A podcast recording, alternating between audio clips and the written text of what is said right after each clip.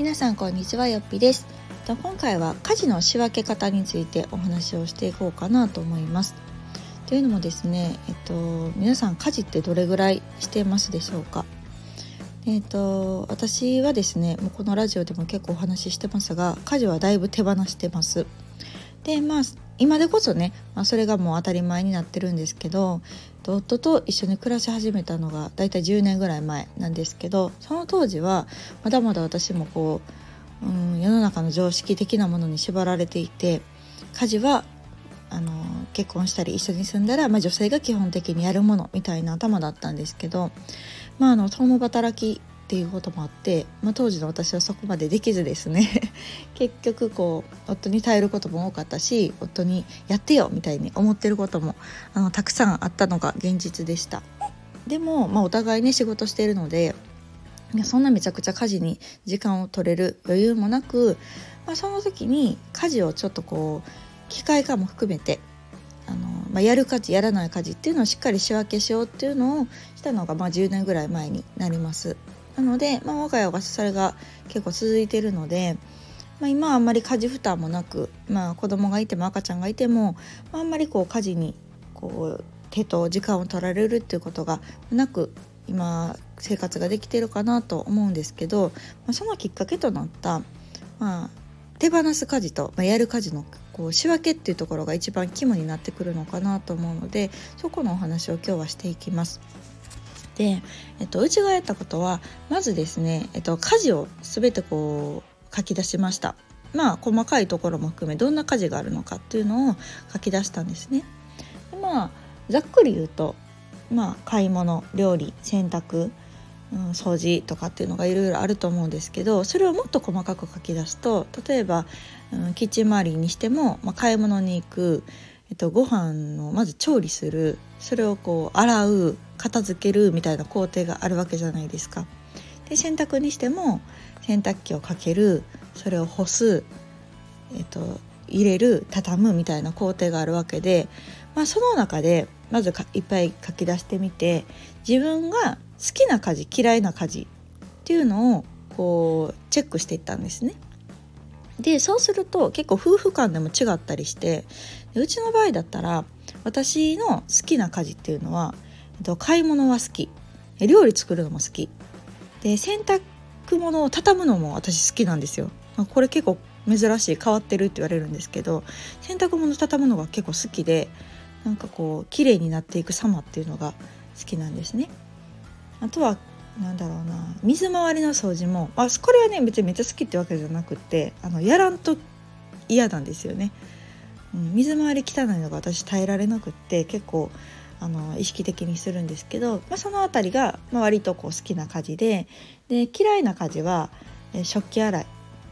うん、は好きじゃない。とかあと何かな。掃除機は好きだけどうん毎日毎日じゃあ忘れずにかけれるかっていうとそんな細かい性格でもなかったりとか。うん。あと洗濯を干す。洗濯はね干すとかっていうのが嫌っていうよりも洗濯を天気に縛られるのが嫌なんですよね。あの雨やったら洗えないとか干せないとかそういうのがすごく嫌でした。で夫は食器洗いが好きなんですって。ででも水回りの掃除は苦手。あと洗濯物畳むのも苦手。でなんかうちの場合はね結構逆やったんですよ。お互いの好きな家事と嫌いな家事が逆ででお互い好きなのが、えっと、買い物とか料理は好きでした。で、えっと、洗濯物に関してはお互い意見が一致してその天候に左右されるとか洗濯物がそれでたまるとかっていうのは嫌やんなっていう話が結構合致したのでまずはそれで仕分けをしたんですね。でそこからじゃあどういうふうに考えるかというとお互い嫌なことだったりあとやっぱり無駄に時間がかかるもの効率化できそうなものは機械にしようっていうのは、えっと、意見がまとまりました。で例えばうちだったらさっき言った、えっと、ドラム式洗濯機の導入あと食洗機ロボット掃除機ってあたりは人間がしなくてもいいよねとかあの機械がした方が綺麗になるよねとかうん、あとこう時間を味方につけて、うん、効率化できるよねっていうところがあったのでそこは、えっと、機械化しました。で、えっと、料理とかに関しては結構こう、うん、嫌いだっていう人も多いと思うし、まあ、そこをこう作り置きするっていう工夫ができたりとかあとまあ家事代行でねお料理だけ作ってもらうっていうのを使ってる方もいるかなと思うしあとはこうもうちょっとお手軽なんで言うとコープとか、うん、宅配で、まあ、冷食をうまく使うとかもう焼くだけでいいような感じにするとか宅食にするとかっていう今はいろんな選択肢があるので、まあ、そういうところも取れると思うけど、まあ、うちに関してはその空じゃないから買い物に行ったり料理作ることが好きだからでそこは自分たちで大事にする家事自分たちが手にする家事にしようというところで意見がまとまりました。うん、なのでそういう感じでなんかこう自分たちが嫌いなこととかっていうのはどんどん機械化とか外注をしていった方がやっぱり家族のためになるかなっていうのをすごく感じています。で逆に、まあ、これは別に負担じゃないかなと思うものは自分でやったらいいと思うんですね。で例えばうちはさっき言った3つ主にこう機械化してるんですけど、まあ、別に食器洗い私は全然苦じゃないわとかなんか自分で洗った方が早いやんとかっていう人は別に食洗機導入しなくていいと思うし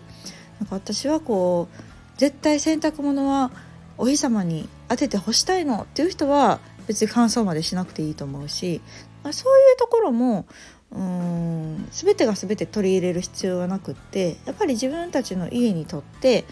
うん、ここは機械化したいとかここは自分でやっても別に苦じゃないとかっていうところの仕分けっていうのはあのカスタマイズできるかなっていうふうに思っています。